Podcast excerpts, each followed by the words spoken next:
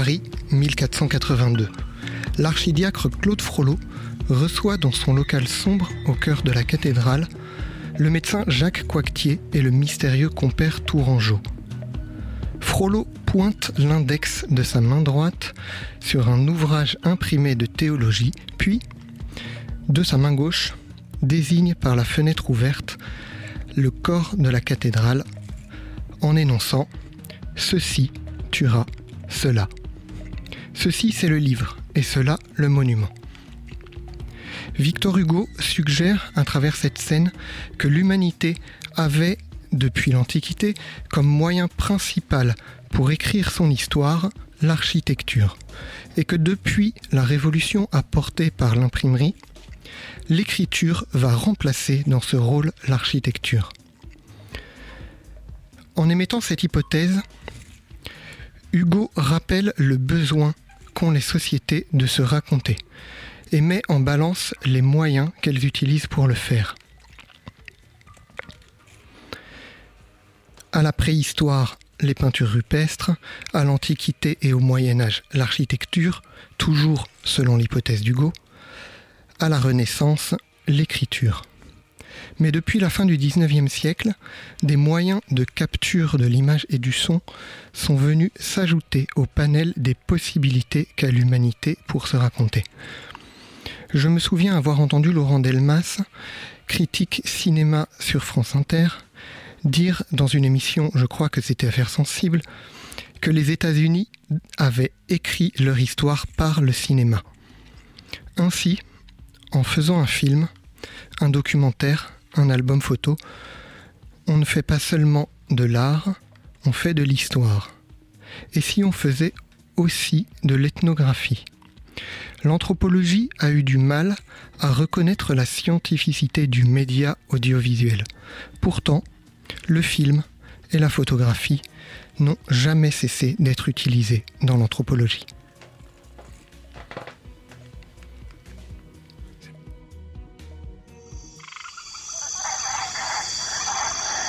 Les voix du crépuscule, anthropologie et sciences sociales sur Radio Campus Paris. Vous êtes euh, formé en anthropologie, en histoire du cinéma. Vous êtes enseignant ATER à l'Université de Paris-Nanterre. Et avant cela, vous avez bénéficié de bourses postdoctorales à l'EUR Artec et du collège Europe, New Europe College of Bucharest en Roumanie. Euh, il n'y a que cinq, cinq, jours que vous êtes rentré de votre dernier séjour ethnographique et nous sommes ravis de vous accueillir ce soir. Jonathan Larcher, bonsoir. Bonsoir. Comment allez-vous? Ça va. Super. Donc pour commencer cet entretien, peut-être que nous pouvons euh, reprendre les choses par le tout début. Pourriez-vous nous dire, euh, d'après vous, comment euh, vous pourriez éventuellement définir cette discipline, l'anthropologie audiovisuelle, pour nos auditeurs, et aussi, dans la foulée, nous dire aussi d'où vient votre intérêt pour cette discipline? Très bien. Alors, on, a deux heures, c'est ça? Exactement. Alors, euh, oui, l'anthropologie visuelle, l'anthropologie audiovisuelle, l'anthropologie visuelle et sonore euh, a en fait euh, deux, deux, deux, pans par lesquels on peut la définir. La première, ce serait par, par la méthode, c'est-à-dire de dire c'est une manière de faire une enquête avec les outils audiovisuels. Caméra, un enregistreur son, un appareil photo pour euh, documenter euh, la manière dont les, euh, les gens et de plus en plus aussi les objets, les animaux coexistent dans un lieu ou dans différents espaces.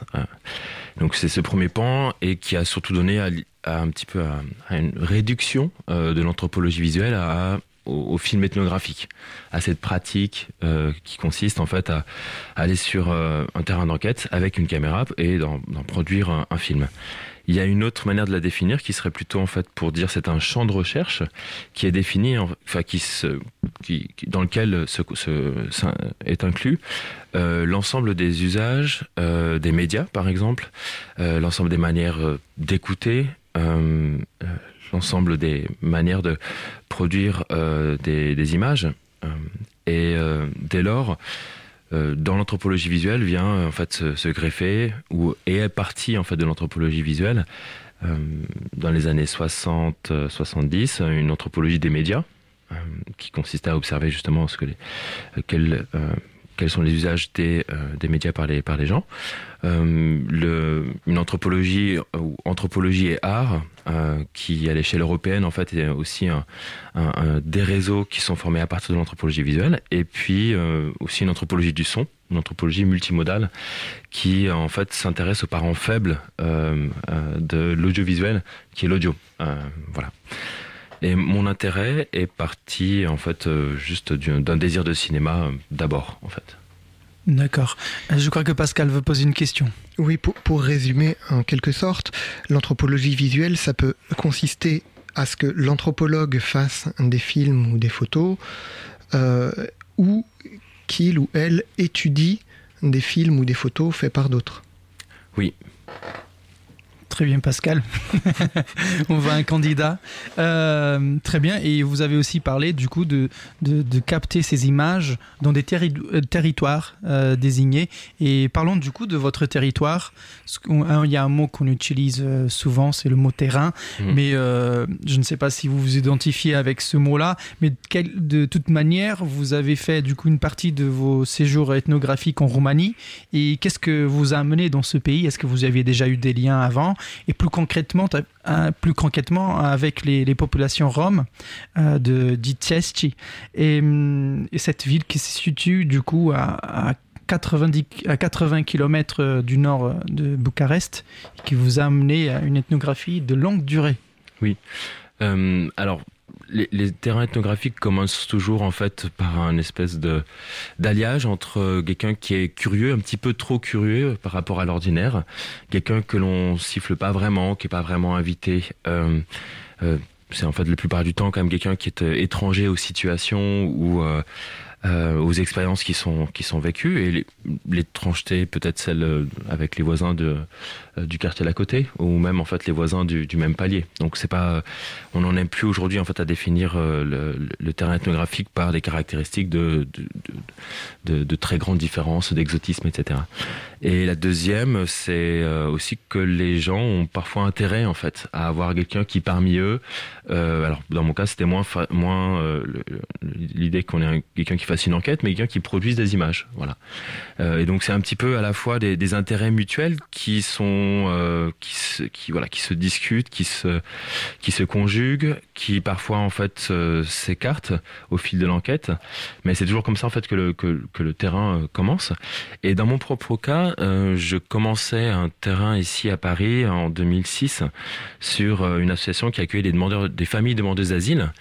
Euh, dans des hôtels sociaux, donc en fait des, marchands de sommeil, après une petite séquence historique où il y a eu plusieurs incendies à Paris en 2004, 2005, 2006. Et je voulais, je voulais en fait, en tant qu'anthropologue, enfin, je m'inscrivais déjà dans un master en anthropologie, mais en avec une petite spécialité anthropologie visuelle, et je voulais faire un film. Euh, euh, sur ce terrain-là. Et il se trouvait qu'en fait, je n'avais pas du tout les épaules pour un terrain qui était extrêmement glissant dans le rapport aux images parce qu'il y avait justement en fait ces discours médiatiques qui entouraient euh, le lieu de l'hôtel concrètement. Hein. Et euh, quand je me suis retrouvé un peu dans cette impasse, il y avait plusieurs familles avec lesquelles j'échangeais, et une famille euh, de Roumanie, de Ditest, me dit pas de problème, Johnny, tu peux venir au village, tu vas pouvoir faire, tu vas vraiment pouvoir filmer tout ce que tu veux. euh, bon, il m'avait pas dit l'ensemble de la publicité derrière, mais euh, voilà un petit peu comment ça a commencé. Euh, devant en fait les impasses ici et devant une invitation en fait de, cette famille, je me suis rendu à Ditzecht en 2007 et j'ai fait après, bon, je ne compte plus vraiment les, années, mais quelque chose comme 3-4 ans de terrain, voilà depuis depuis. D'accord. Et merci beaucoup. D'après votre ethnographie, notamment en Roumanie, quel était le rapport avec euh, les, euh, les, cassettes vidéo, notamment euh, comment ils les utilisaient, vos interlocuteurs? Alors, les, les, cassettes, alors avant les cassettes, donc comment est-ce qu'ils utilisaient la caméra Parce qu'en fait, ce qui s'est rapidement passé, c'est que j'étais un ethnographe débutant, mais j'étais vraiment plus qu'un plus qu'un cinéaste débutant. J'étais un amateur en, deçà de tout. Euh, et assez rapidement, l'ethnographie, ça les intéressait pas beaucoup, mais par contre, la, la, caméra ou la pratique filmique, eux, ils avaient une idée en fait assez précise de ce à quoi ça pouvait être utile. Et c'était euh, celle de filmer en fait des mariages, des baptêmes et quelques enterrements ou des anniversaires. Euh, bref, des fêtes de famille, quoi. Euh, et euh, c'est vraiment autour de ça que euh, que ma place en fait a pris sens pour, euh, je dirais, l'ensemble des familles de cette communauté. Euh, et en fait, c'est à partir d'abord quelque chose qui m'a paru être comme plutôt annexe parce que je, je, voulais plutôt réaliser un film sur la vie quotidienne et sur les activités euh, euh, voilà euh, des, des, des, hommes en particulier mais en fait elles étaient toutes dans des situations où euh, les personnes qui les embauchaient ou qui leur donnaient de l'argent étaient plus ou moins dans l'illégalité. C'est-à-dire, je voulais faire un film sur ceux qui coupaient le bois dans la forêt. Il se trouve qu'en fait, ils le faisaient en passant avec des arrangements avec la police. La police, il me disait, ne pourra pas, enfin, n'acceptera pas, le garde forestier n'acceptera pas d'être filmé. Après, j'ai suivi les musiciens qui, eux, à certains moments des soirées ou des lieux, pouvaient recevoir des bacs énormes. Ils me disent, euh, là, tu sais, ça va pas trop le faire, c'est un peu le commissaire, euh, là, c'est là, c'est le mafieux, là, c'est le proxénète, euh, donc ça va pas le faire. Et après, il y avait aussi ceux qui travaillaient sur les chantiers publics, où ils m'ont dit, le patron voudra pas, parce qu'en fait, voilà. Et donc, c'était très, là, c'est quelque chose qui, par contre, est vraiment, c'était une leçon, une leçon presque, euh, d'anthropologie visuelle sur les Roms en général. En fait, c'est pas qui la plupart du temps on les, les filme pas au travail, non pas parce que leur travail, euh, je sais pas, non pas parce qu'ils ne travailleraient pas, mais parce qu'en fait les conditions en fait de visibilité de, ces, de ce travail-là est toujours régie non pas par eux, mais par ceux qui les embauchent, des gadgets, qui leur disent non, ça c'est pas possible. Et euh, j'ai assisté un petit peu tout dans cette direction-là, mais en fait les mariages et les enterrements et les baptêmes commençaient à s'accumuler.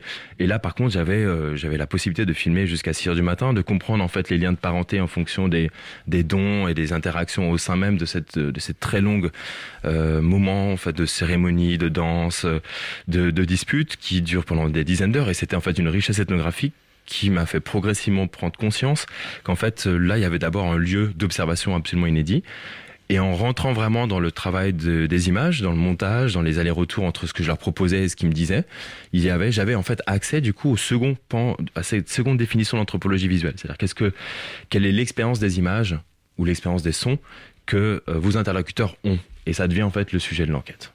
Oui, du coup, euh, vous évitez toute cette, cette question épineuse, c'est qu'est-ce qu'on peut filmer, puisque c'est déjà fait. Oui. Et, et voilà. Euh, je crois que Pascal veut faire une chronique qu'il nous a préparée. Euh, quand tu veux, Pascal. Oui, cet été, cet été j'ai rencontré Shalom, qui a fait une licence en anthropologie à Lyon 2. Et euh, la particularité de Shalom, c'est son impétence pour la photographie et le fait euh, qu'elle partait toujours sur ces terrains munie de son appareil photo.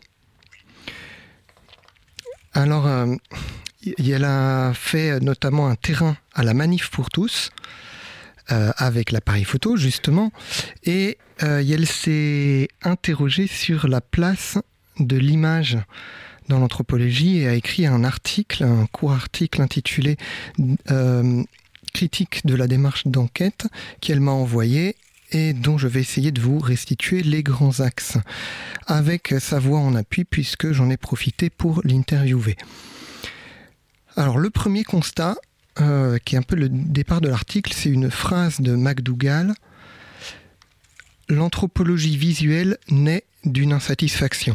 En fait, quand tu, fais de l'ethnographie avec un appareil photo, le moment de l'écriture, il se fait en même temps que ton terrain, puisque tu appuies sur le déclencheur, le moment est écrit sur euh, le moment T, alors que quand tu fais de l'anthropologie euh, par les mots, le moment d'écriture, il est asynchrone, il se fait ensuite de ton terrain. Et c'est vrai que quand j'ai expérimenté ça en étant euh, apprenti ethnologue en licence, euh, j'avais des sentiments d'être un peu mal à l'aise vis-à-vis de ça et de pas comprendre entièrement mes enquêtés dans ma manière d'écrire. Alors, deuxième constat, euh, la photographie a disparu de l'anthropologie vers 1930.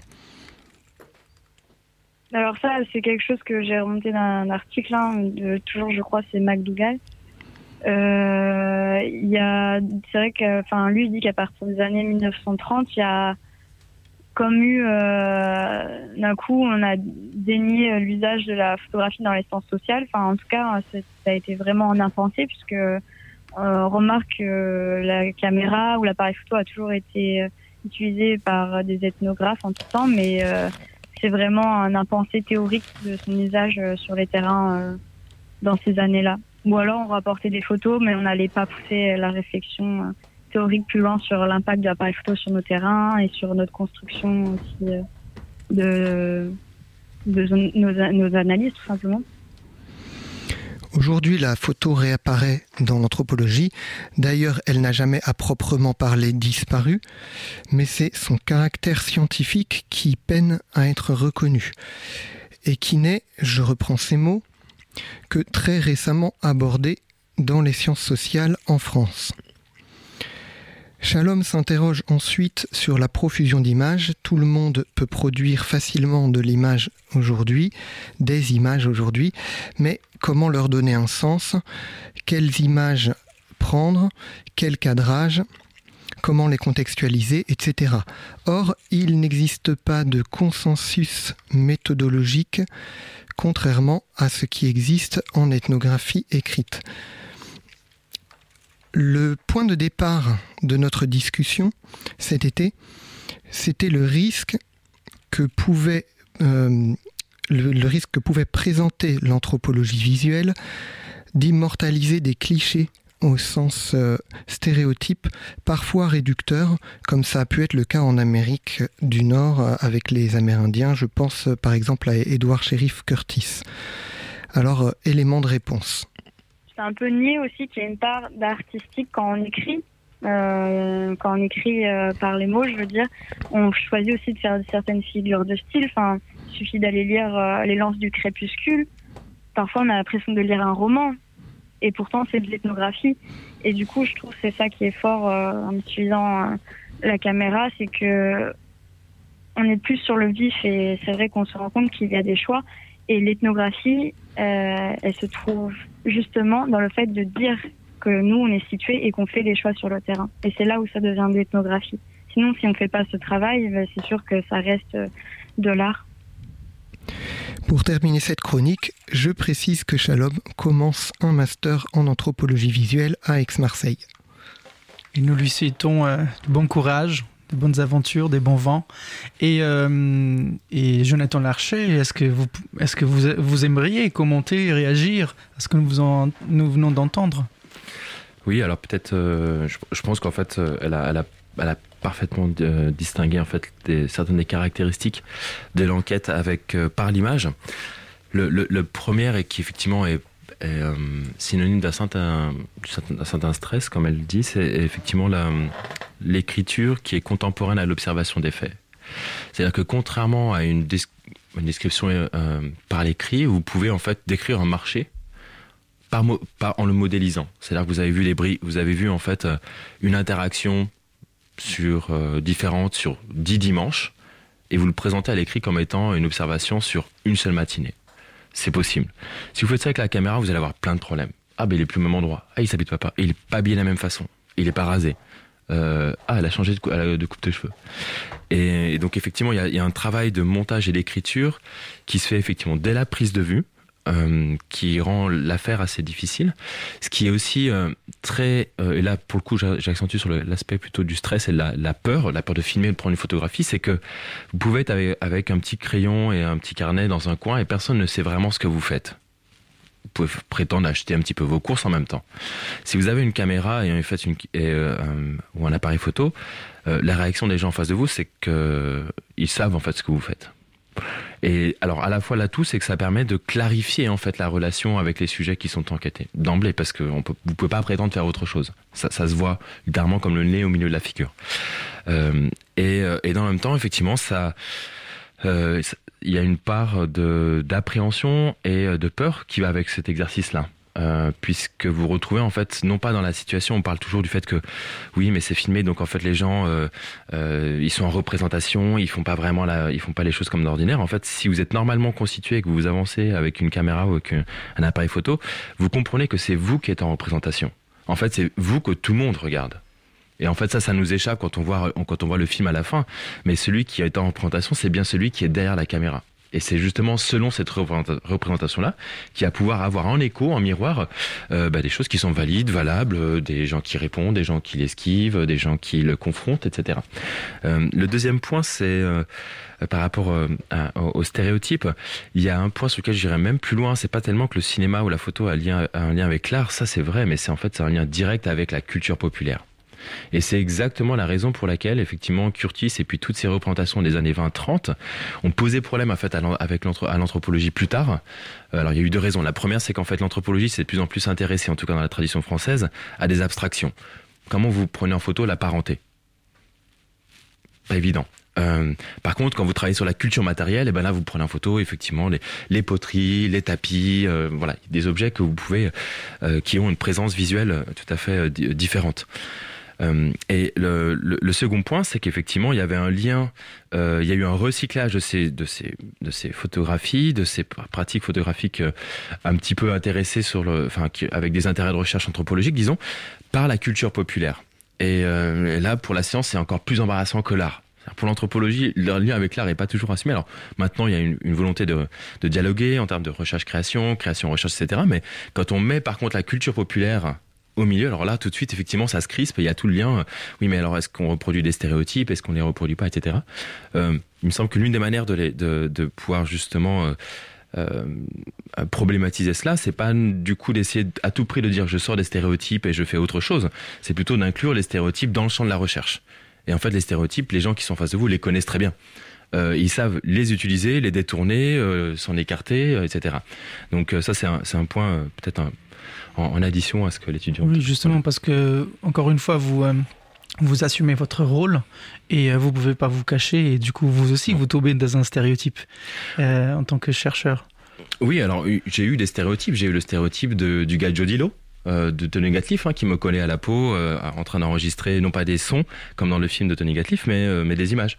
Donc bien sûr mais après j'étais sur un terrain qui était un terrain en fait particulièrement glissant sur ce plan puisque à une trentaine de kilomètres de là quelques années plus tôt Sacha Baron Cohen avait tourné le film Borat et euh, donc pour le dire très très rapidement, le- dans le film Borat, en fait, euh, le personnage principal, incarné par Sacha Baron Cohen, prétend partir de Kazakhstan pour aller aux États-Unis euh, visiter euh, Pamela Anderson. La première séquence du film, euh, ou les, les premières scènes du film, se déroulent en fait dans un village rome en Roumanie, à 20 km de chez moi. Euh, de chez moi ma- maintenant. Euh, à l'époque, ça ne l'était pas. Et euh, effectivement, ça a d'emblée posé beaucoup de questions sur mais quelle utilisation tu vas faire de ça? Est-ce que ça va être encore un nouveau stéréotype? Est-ce que tu te moques de nous? Et l'argent dans tout ça, etc., etc. Et le fait de rentrer en fait, du coup, complètement dans leurs usages. Euh, des, des images amateurs, ça en fait, ça les a d'abord, je pense, rassurés, euh, et ça a aussi permis pour le coup de, de décadrer, même si bien sûr les stéréotypes revenaient dans les cérémonies de mariage et dans les les les, les, les, les moqueries qui étaient adressées euh, à moi ou à la caméra à la caméra dans le sens le potentiel spectateur qu'ils peuvent imaginer qui serait en fait un Français euh, euh, ou, euh, ou, euh, ou des Français. Euh, mais ça a effectivement permis de, de, de clarifier un petit peu ma, ma démarche et comme n'étant pas effectivement un cinéma documentaire ou de fiction qui serait trop proche de quelque chose comme Borat. Vous avez utilisé le mot imaginer parce qu'effectivement, il y a des projections qui se font et qui viennent avec ces stéréotypes, avec l'expérience. Et vous avez euh, aussi dit dans, vos travaux que d'après vos entretiens, euh, vos interlocuteurs avaient déjà une idée de comment accueillir les étrangers, car ils auraient reçu plusieurs visites par des occidentaux qui cherchaient notamment à apprendre des nouvelles techniques musicales.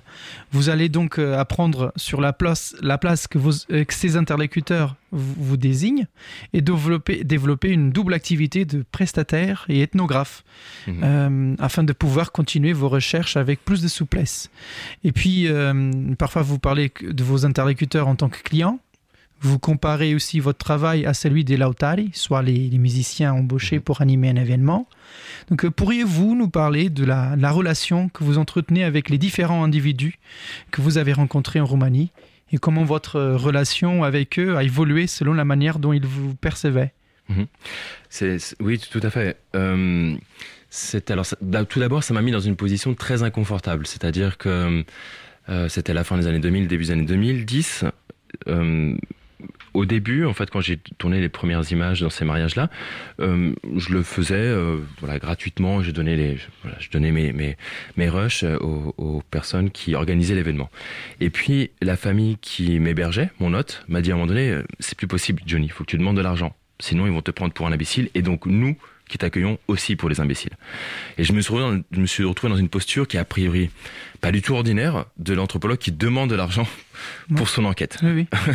Donc, euh, alors en même temps, elle me semble beaucoup plus saine que celle où vous donnez de l'argent pour faire l'enquête, parce que alors là, du coup, vous vous achetez de l'information. Mais là, j'étais aussi dans un truc où j'étais payé par le RSA et Pôle Emploi. On peut parler de la, la précarité des chercheurs, c'est un autre sujet, mais euh, en tout cas, elle était très claire parce que du coup, en fait, en, demandant de l'argent, j'ai aussi rendu visible mes propres revenus et ma propre activité. Et, euh, et, de ce point de vue-là, ce qui s'est aussi passé, c'est que ce qui me rebutait un petit peu, cette manière aussi d'avoir des relations sociales qui sont extrêmement tournées vers les intérêts, l'intérêt, euh, vers ce que euh, Christian Geoffrey appelle en fait le, lien social marchand. Pour le coup, je me suis retrouvé de plein pied. Et ça a fait sens à la fois pour mes interlocuteurs, puisqu'ils m'ont situé, et ils n'ont eu en fait a priori aucun problème à me payer. C'est-à-dire que je n'ai jamais entendu a posteriori euh, c'est l'exploitation, qu'est-ce qu'il fait, etc. Euh, et en même temps, ça m'a ça m'a permis de comprendre combien en fait euh, les relations de parenté en fait sont aussi empêtrées dans des relations, on va dire vite, marchandes. Euh, qui fait affaire avec qui, qui, quel musicien joue avec quel musicien, pour quel client, etc. Euh, donc ça, c'est vraiment plutôt sur l'idée un peu du, un peu plus euh, en surplomb sur mon terrain. Voilà, le, lien social marchand s'est invité comme un sujet. Le deuxième, c'est qu'effectivement, j'étais aussi sur un parcours qui était extrêmement clair pour la plupart de mes interlocuteurs. J'étais un petit peu comme un musicien qui joue sur commande euh, et qui, euh, joue en fonction de combien je suis payé. Je filmais euh, en fait la quantité de cassettes qui était euh, qui était équivalente. Alors sans être comme pour eux, je faisais des voilà des des, exceptions à la règle. Il s'agissait pas effectivement de me retrouver dans une, dans une situation où je pouvais extorquer de l'argent. et ce qui était assez étonnant, c'est qu'en retour, ça a plutôt éclairé en fait les stéréotypes de l'anthropologue.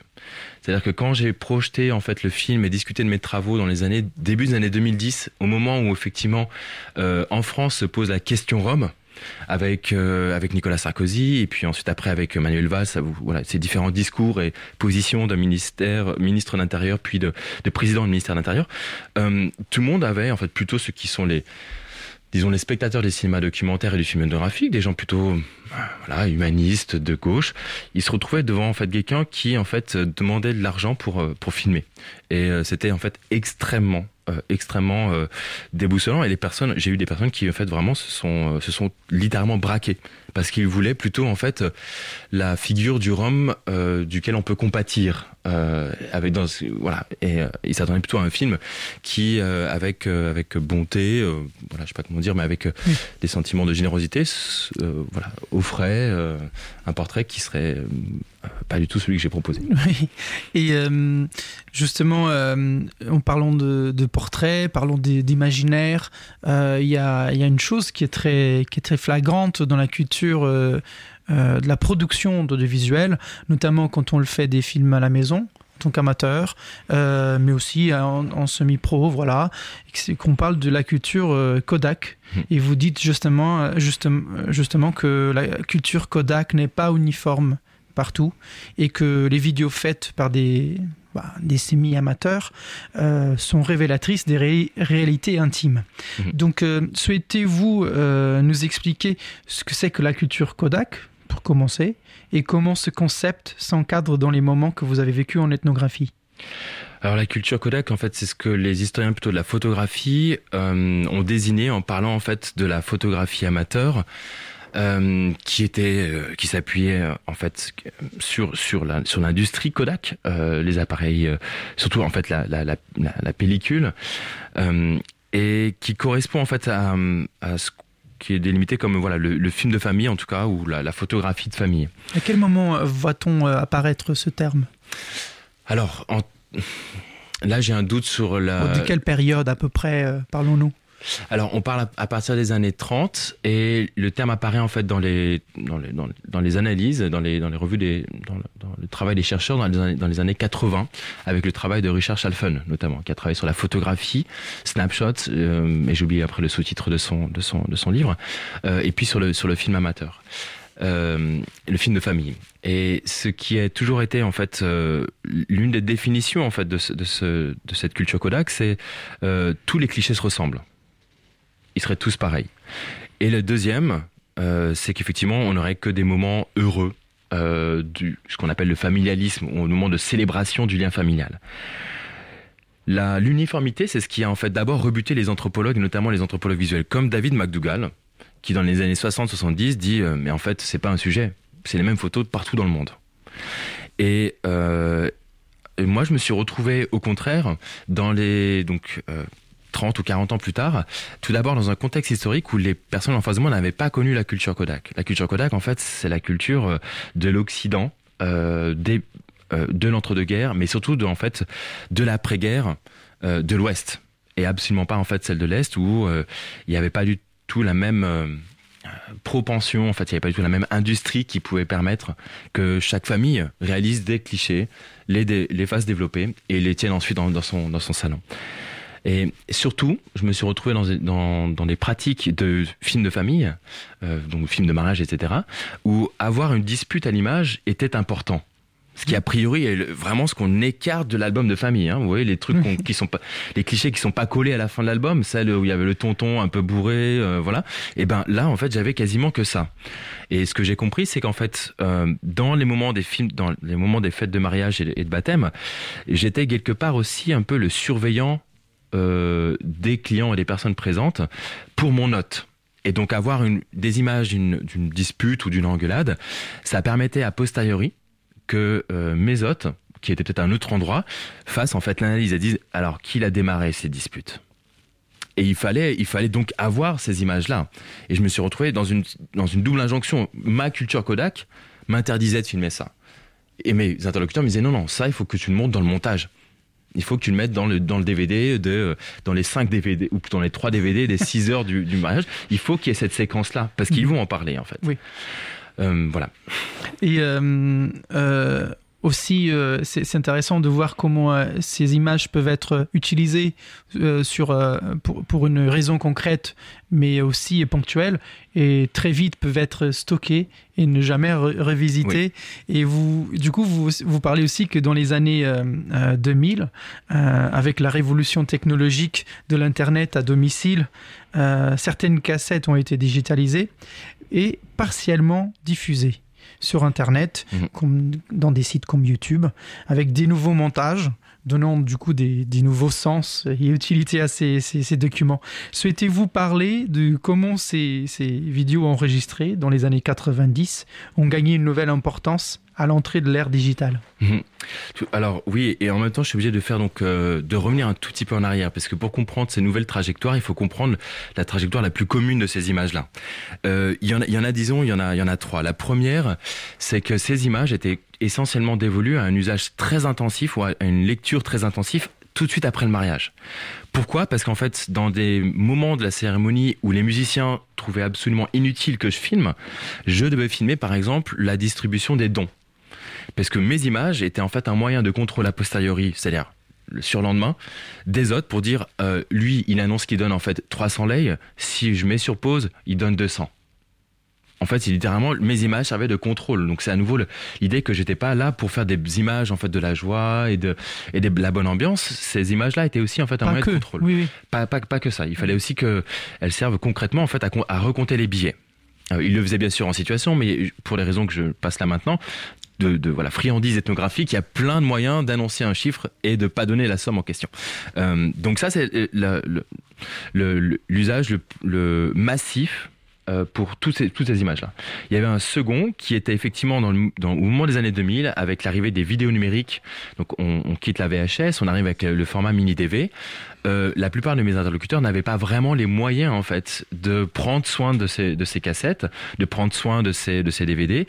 Et il faut dire qu'en fait, la plupart de ces images-là ont simplement disparu C'est-à-dire qu'en fait, le moment de la transition entre la vidéo analogique, euh, voilà, les VHS des années 90, filmés par des gens qui bossaient aussi à la télévision, et puis maintenant le smartphone que tout le monde utilise au village, hein, comme partout, euh, dans les années 2010, il y a le moment où, moi j'ai fait mon enquête. Et là, ces images-là, euh, elles ont été frappées par l'obsolescence technique. Euh, c'est-à-dire que la plupart de ces images ne sont plus visibles. moi, j'en ai des copies, mais le plus souvent, en fait, on me redemande du coup les DVD parce qu'ils n'ont pas pu en fait les préserver. Mm. Toutefois, effectivement, il y a un peu, une petite strate de, cette, de ce continent d'images qui a connu en fait un autre sort. Et euh, certaines de ces images ont été euh, renumérisées, remontées et postées sur YouTube, mais non pas comme des films de famille de euh, Costel et Adelina, du mariage de Costel et Adelina, je m'entends. Hein, c'est, ce sont maintenant devenus des montages qui sont seulement au service en fait des musiciens qui étaient embauchés pour l'occasion. Et en fait, en fonction de la renommée des musiciens, bah du coup, euh, les cassettes en question ont connu en fait une plus ou moins grande fortune sur Internet. Mais donc là, c'est vraiment en fait une, en fait littéralement, je, parce que j'ai pris quelques cas en fait d'une vidéo euh, tournée en 97 dont euh, des personnes très proches connaissaient très bien la situation et littéralement la, la, les femmes et euh, les convives disparaissent de l'image et on n'a plus en fait que les musiciens hommes avec les hommes qui donnent les bakchiches. En fait, c'est une relecture, ce qui se passe. À la fois, je prends un petit, un petit ton grave, mais c'est en fait une réécriture de l'histoire visuelle. Littéralement. On, fait penser que dans ces fêtes de famille, il n'y avait que les musiciens qui jouaient. Donc à la fois c'est merveilleux pour euh, ceux qui s'intéressent à l'histoire de la musique. Si on s'intéresse aux, pratiques plus amateurs et à l'expérience un peu commune de ces, de ces atmosphères échaudées euh, où on s'embrasse et on se crie un petit peu dessus, euh, là c'est quand même tout ça disparaît. C'est justement ce que j'allais vous poser, c'est que si vous êtes en situation euh, dans un événement et on commence à vous à orienter votre regard, à, regarder, à orienter le, regard, la direction de votre objectif, combien reste-t-il de votre curiosité d'ethnographe, hmm. puisqu'en plus vous avez vendu une prestation? Oui, alors ça c'était effectivement, là j'ai en fait appris quelque chose.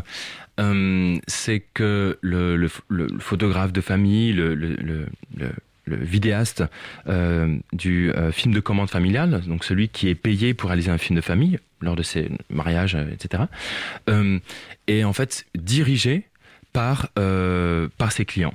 Et ça veut dire à plusieurs reprises, il est exactement dirigé comme les musiciens. C'est-à-dire qu'en fait, euh, un, ami ethnomusicologue, euh, Victor Stolikitsa, euh, qui est chercheur au CNRS à, Nanterre. Et qui était mon directeur de, de master. Ah ben, alors, d'autant plus une raison de citer, de citer les travaux de Victor. Il était dans mon jury de thèse et il disait effectivement la liberté du musicien, c'est celle du troubadour. Il a la liberté de faire ce qu'il veut tant qu'il obéit aux ordres. Et donc la marge de manœuvre, elle est extrêmement, extrêmement limitée. Ce qui, ce qui est en fait, pour moi une leçon, c'est que la pratique du cinéma documentaire tel que la conçoit quelqu'un comme MacDougall, euh, du documentaire d'observation, c'est que vous avez en fait la possibilité d'avoir un point de vue sur l'ensemble de la situation. C'est-à-dire voici les enfants qui sont là à regarder de par la fenêtre, ceux qui ne sont pas invités. Euh, ceux qui euh, en fait sont tout, tout, au bout de la table. Euh, si vous êtes un cinéaste documentaire, vous, vous avez accès à la possibilité, vous avez la possibilité de décrire l'ensemble de cette situation-là. Si vous êtes un, un, un vidéaste sur commande, là en fait vous vous êtes plutôt un surveillant et vous êtes surveillé j'ai pas du tout accès à plusieurs reprises. J'ai voulu avoir de ces plans d'ensemble et mes clients m'ont tout de suite dit mais c'est pas possible, faut pas montrer euh, la misère a dehors, hein, faut pas montrer euh, la misère dans le sens ceux qui sont pas habillés pour l'occasion et du coup euh, voilà c'est ça fait ça fait littéralement tâche pour un film de famille. et là effectivement j'ai la, la, curiosité de l'ethnographe était elle était quand même bridée.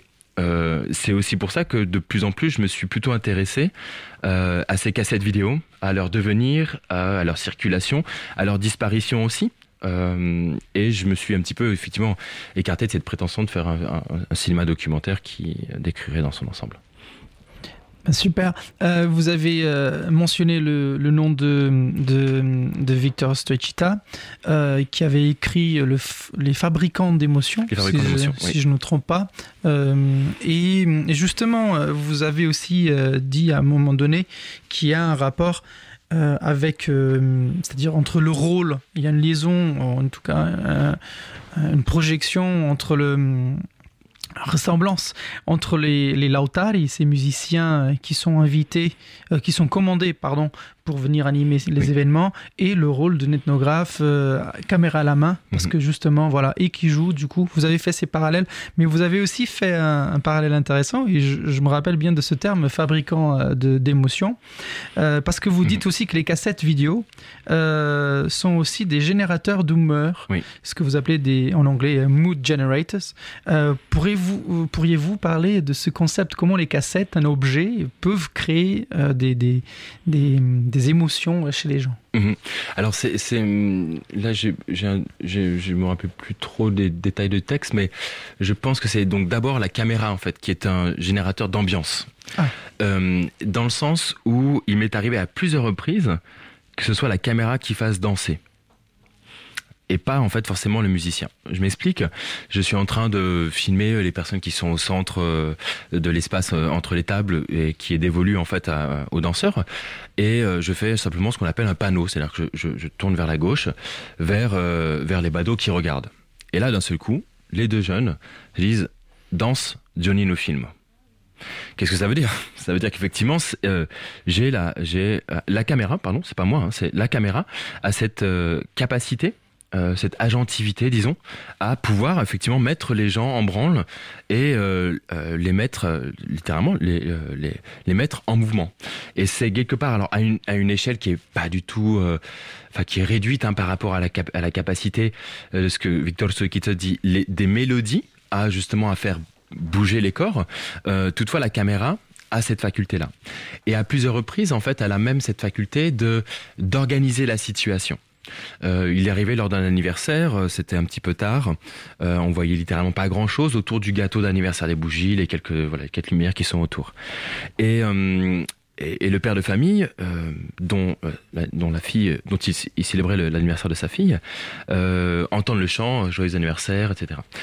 Il le dit pour d'abord, il fait un premier tour avec en, célébrant l'anniversaire de sa fille. Et puis il, il dit aussi, je vais aussi chanter pour mes euh, pour mes euh, beaux-fils. Euh, et donc là, il change, joyeux anniversaire Florine, joyeux, joyeux anniversaire Aline. Et là, il me dit une chose curieuse, Johnny, filme-les. Littéralement, je peux les filmer, mais on ne voit rien. Je ne vois rien à l'image. Et je pense qu'il en est plus ou moins question. Toutefois, qu'est-ce qui se passe? C'est dès lors qu'il me dit Johnny filme, les deux, les deux beaux-fils viennent au milieu, dans la lumière.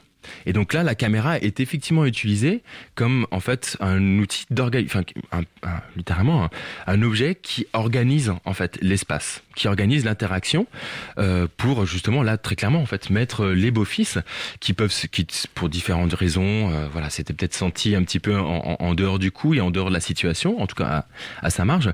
Et euh, en parlant à moi en fait, il les a plutôt mis en mouvement ou même si je les ai effectivement filmés et qu'on les voit pas, euh, en tout cas, ça, ça a créé une atmosphère.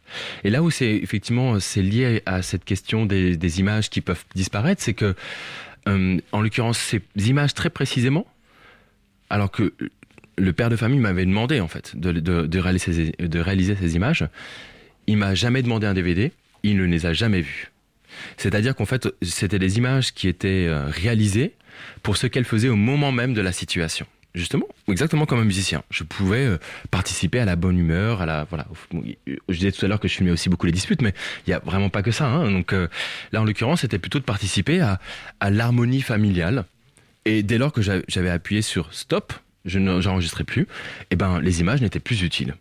C'est-à-dire que contrairement à, à l'idée qu'on se fait que le film de famille, la culture Kodak justement, qui était vendu par Kodak, revivez vos souvenirs dans l'espace familial, vous pouvez vous projeter les diapositives, vous pouvez regarder les films, vous pouvez regarder votre album photo. Ça, ça n'avait aucun sens en fait. Ils avaient plutôt compris que ces outils-là, en fait, la caméra en l'occurrence, avaient en fait surtout une fonction au moment où les images étaient réalisées. Après, euh, qu'importe. Très intéressant ce, ce parcours, euh, c'est-à-dire les différents statuts que les images gagnent à différents moments. Et euh, nous pouvons aussi parler du coup des, des, des cassettes. Vous, vous, parlez dans vos articles de, de trajectoire sociale des cassettes. Mhm. Mmh. Euh, Pourriez-vous nous expliquer ce que vous entendez par, par ce terme et, et décrire le marché de revente des cassettes, leurs agents, dans quel, dans quel, quels sont les agents, quels sont les, les les, éléments, les facteurs qui favorisent cette pratique et qui, qui entourent du coup et qui donnent une vie sociale aux cassettes. Mhm. Alors oui, tout à fait. Alors c'était un peu paradoxal parce qu'a priori, on parle plutôt maintenant de la vie sociale des images. D'accord, donc de, la représentation hein, telle qu'elle est, une image qui va circuler euh, avec un récit familial, etc. Euh, ce qui s'est passé, euh, c'est que j'ai quand même perçu à la fin des années 2010 qu'il y avait des images qui disparaissaient. Euh, et dans un moment un petit peu de ce qu'on appelle de l'ethnographie de sauvetage, salvage ethnography, euh, je me suis dit il y a la culture qui disparaît. Il faut absolument sauver ces cassettes. Il faut mm. que je, je, mm. m'investisse, que j'aille les, les numériser, etc. Donc je monte un projet de recherche pour un séjour de longue durée à Bucarest et euh, je voilà, m'intéresse à ces, à ces représentations.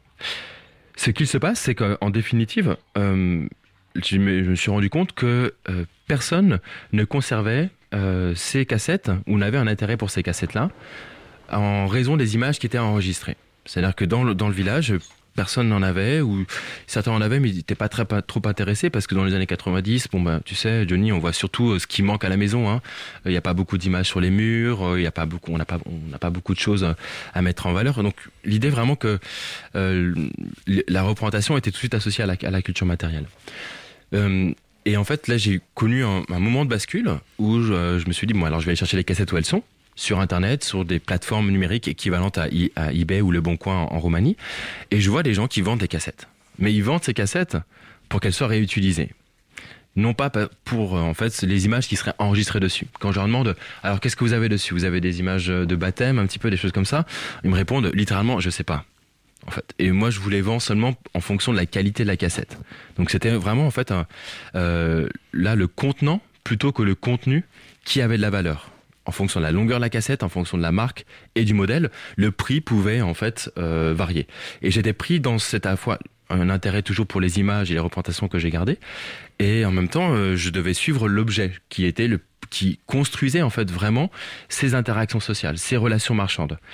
Et progressivement, je me suis retrouvé effectivement à discuter avec des euh, collectionneurs, d'anciens caméramans, euh, qui euh, ont été étonnés de mon intérêt et ont progressivement en fait déballé toutes les différents modèles de cassettes euh, qu'ils avaient.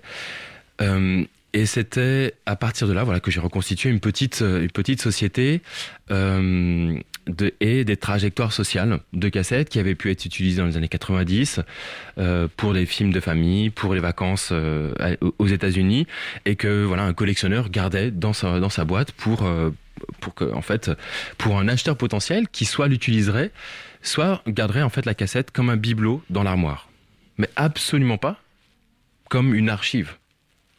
Donc à la fois c'était en fait là pour le coup euh, tout l'intérêt de l'ethnographie dans un rapport aussi à à l'enquête plutôt euh, historienne euh, de dire en fait vous regardez vous en fait les les contenus il se trouve que les, personnes en fait en question s'intéressent plutôt au contenant et c'est ça en fait qui fait qui fait sens qui fait lien et qui fait qui, fait, qui produit de la valeur. Je ne sais pas si Pascal veut poser une question. J'avais une question par rapport à la façon dont vous, vous utilisez les images. Parce que là, vous avez beaucoup parlé de la façon dont ils les utilisent, s'ils les regardent après. Ou, euh, mais euh, est-ce que vous, vous avez euh, monté des documentaires hein, ethnographiques avec ces images? Est-ce que... Est-ce que vous les avez gardées, montrées? Voilà, qu'est-ce que vous vous en faites en fait? Oui. Non, c'est, une... Celle que vous avez faite euh, en particulier. Tout à fait. Alors, euh, euh, une partie d'entre elles m'ont été directement utiles pour mon pour monter en fait le, un film documentaire de 86 minutes, qui était vraiment le film documentaire de qui allait avec avec ma thèse. Et euh, ce film-là était euh, littéralement en fait sur ma place au sein de, de, de, cette petite société du village, de quelques rues roms au, nord de Bucarest. Et il est arrivé que dans, ce film-là, effectivement, je remploie plusieurs des images, plusieurs images qui étaient que j'avais aussi données. Euh, euh, que j'avais tourné sur commande et dont j'avais fourni déjà un autre montage pour, pour les personnes qui me les avaient commandées. D'autres images, euh, je les ai réutilisées bien plus tard dans un travail plutôt expérimental comme euh, une réflexion justement sur euh, voilà l'évanescence quelque part de ces de ces images plutôt amateurs d'un anniversaire avec des images qui sont faites qui sont réalisées pour ce qu'elles produisent sur le moment et moins pour en garder un souvenir. Donc ça, c'était déjà une, une deuxième utilisation. Et la troisième, qui est toujours en fait en cours de en cours d'élaboration, est là plutôt de réaliser euh, une, donc une numérisation un petit peu un petit peu systématique et de constituer du coup une archive pour d'autres chercheurs, pour cette communauté en question, euh, parce que comme je l'expliquais, donc compte tenu en fait de l'obsolescence des techniques, euh, de, ces supports d'enregistrement, euh, je produis souvent en fait des doubles des copies, je les, je les voilà, je les, je les réinjecte dans euh, dans, dans les dans les, euh, les discussions et dans les dans les échanges entre les familles. Et ce troisième, cette troisième utilisation là n'est pas encore n'est pas encore définie, mais après avoir effectivement euh, réalisé un film avec, deux films avec, euh, là je suis plutôt intéressé à, à, les garder pour un temps et euh, à, à, les organiser de sorte qu'en fait dans, une dizaine d'années elles soient malgré tout utiles comme une archive, un peu à contre-courant de l'utilisation qu'ils en ont fait à l'époque, mais dans le futur qui sait? Vous avez ouvert une porte très intéressante parce que en plus nous arrivons à la fin et je crois que c'est pertinent de parler de votre dernier séjour ethnographique. Vous n'êtes plus en Roumanie, en tout cas vous n'êtes pas de cette manière euh, si pragmatique. Euh, vous vous investissez euh, dans des, des recherches euh, au Mexique, donc euh, avec notamment le projet euh, Promedios, -hmm. avec la population de Chiapas. Est-ce que vous voudriez entrer plus en détail pour les quelques minutes qui nous restent, une, deux minutes, pour ouvrir un peu la question -hmm. sur ce qui vous a mené là-bas et qu'est-ce que vous faites que, et qui vous passionne actuellement? Alors, euh, oui, euh, volontiers. Alors, Promedios, de Promedios Comunicación Comunitaria, c'est un collectif de vidéastes et militants qui euh, naît en fait à la fin des années 90 euh, au Chiapas, à San Cristobal de las Casas, et qui a pour vocation en fait de former et d'équiper les bases de soutien zapatistes, donc en fait les communautés villageoises qui s'engagent dans le mouvement zapatiste, mais pas dans l'armée. Et des vidéos qui étaient donc utilisées qui leur avait été demandé en fait par ces communautés-là, d'abord pour faire face à la, à, la pression euh, quotidienne de l'armée qui en fait construisait des routes et circulait en, en, avec des véhicules blindés en fait euh, quasiment de façon quasiment journalière en fait, quotidienne. Euh, et à partir de ce première expérience, euh, Promedios a en fait euh, de concert avec les communautés zapatistes en fait produit une cinquantaine en fait de courts métrages jusqu'en 2008. C'est l'histoire que l'on connaissait tous. Euh, par plusieurs euh, intermédiaires, je suis arrivé en, contact direct avec euh, Francisco Vasquez, qui est en fait le responsable de, Promedios, et euh, je lui faisais part de mon expertise en anthropologie de la cassette vidéo, c'est-à-dire à la fois savoir la numériser, savoir en fait faire l'enquête sur l'objet lui-même, et, en même temps, voilà, numériser pour pouvoir imaginer en fait un, un, une utilisation future par les communautés en question. Et dès lors, euh, je me suis rendu à trois reprises en fait pour euh, essentiellement travailler sur la numérisation et la préservation des archives. Et l'un des enjeux là qui a à moyen terme devant eux, c'est que dans le contexte qui est très tendu là en ce moment au, Chiapas pour des raisons euh, politiques, euh, il y a une, une très forte euh, recrudescence en fait de la violence euh, armée euh, alors que l'armée zapatiste en fait recule quelque peu. Euh, il y a un véritable enjeu en fait pour eux de euh, faire retour de ces images dans les communautés villageoises qui, comme le village de Ditest, n'a pas eu en fait les moyens, les conditions matérielles en fait pour pouvoir prendre soin de ces images-là en fait. Et là, je me suis retrouvé voilà quelque peu à la fois sur euh, des images qui étaient extrêmement importantes de tourner à la fin des années 90. Il s'agissait de filmer l'armée, non pas pour faire un film, mais d'abord pour en fait temper, enfin arriver comme quelque chose qui justement gérait une atmosphère et euh, on mettait en fait quelque peu la pression en fait sur, sur les militaires pour pas qu'il n'y ait de dérapage. Vous êtes filmé. Euh, et parmi ces images-là, en fait, quand je suis arrivé dans l'archive, moi, je connaissais l'histoire des 50 films. Il y avait en fait euh, 1300, 1500 cassettes euh, qui étaient bien plus larges que ces seuls, ces seuls films montés. Merci euh, Jonathan Larcher, c'était euh, passionnant et ce n'est qu'une ouverture dans cette euh, pour c'est la première fois, non, c'est pas la première fois, mais c'est une des rares fois qu'on a eu quelqu'un pour représenter cette discipline ici, nous parler plus de quelque chose qui devient de plus en plus incontournable hmm. dans cette ère digitale. Euh, merci beaucoup d'être venu. Merci à vous. Et nous allons terminer du coup cette émission avec Pascal peut-être qui veut faire quelques annonces. Oui, on a on a trois annonces. Alors euh, je ne sais pas la combien de minutes exactement il me reste pour les faire. On a une minute. Euh, une minute, donc je vais les faire très courtes. la première on, salue Carmen et on dit bienvenue à Carmen qui vient de rejoindre l'équipe des Voix du Crépuscule. Euh, Carmen, elle nous écoute, elle est du côté de la, nous réalisation. elle, n'a pas de micro, euh, voilà, elle a pas de micro, donc elle, elle peut pas dire bonjour, mais ça sera, vous entendrez sa voix la prochaine fois. Gros teaser. Euh, ensuite, euh, un, changement. les Voix du crépuscule deviennent une émission de la compagnie des rêves lucides. Voilà, on avait un partenariat là l'année dernière avec cette compagnie de, de théâtre à caractère anthropologique qui a été créée par Carlos. Euh, et euh, et puis ben, la dernière annonce, c'est la nouvelle émission de Carlos, un genre de spin-off des Voix du Crépuscule. Est-ce qu'on peut dire ça comme ça, Carlos? On peut tout à fait dire ça. Ça s'appelle Les Chants du Crépuscule. C'est vraiment le petit frère des Voix du Crépuscule qui viennent de fêter ses 10 ans. Et c'est une, euh, une émission dédiée à l'écoute musicale. Donc on aura une heure et demie d'écoute d'extraits de partout au monde, même d'ici à Paris d'ailleurs. Nous allons commencer avec Émile Gailloso, le fondateur des Voix du Crépuscule, qui va nous faire l'introduction du tango argenton à Paris. Et la première émission, je, donne déjà quelques, quelques pistes, ça va terminer aux alvéoles connus de, de Quai Saint-Bernard en train d'écouter de, d'écouter de regarder une milonga. Carlos, c'est quand? C'est du coup un, lundi par mois, donc ça commencera le, le 10 octobre.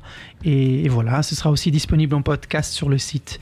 Et pour terminer du coup cette émission, je ne sais pas si euh, l'équipe fabuleuse de l'émission suivante veut annoncer qu'ils vont commencer donc avec seconde, c'est peut-être un peu trop tard pour faire une jolie passerelle. On remercier aussi Éléonore à la technique.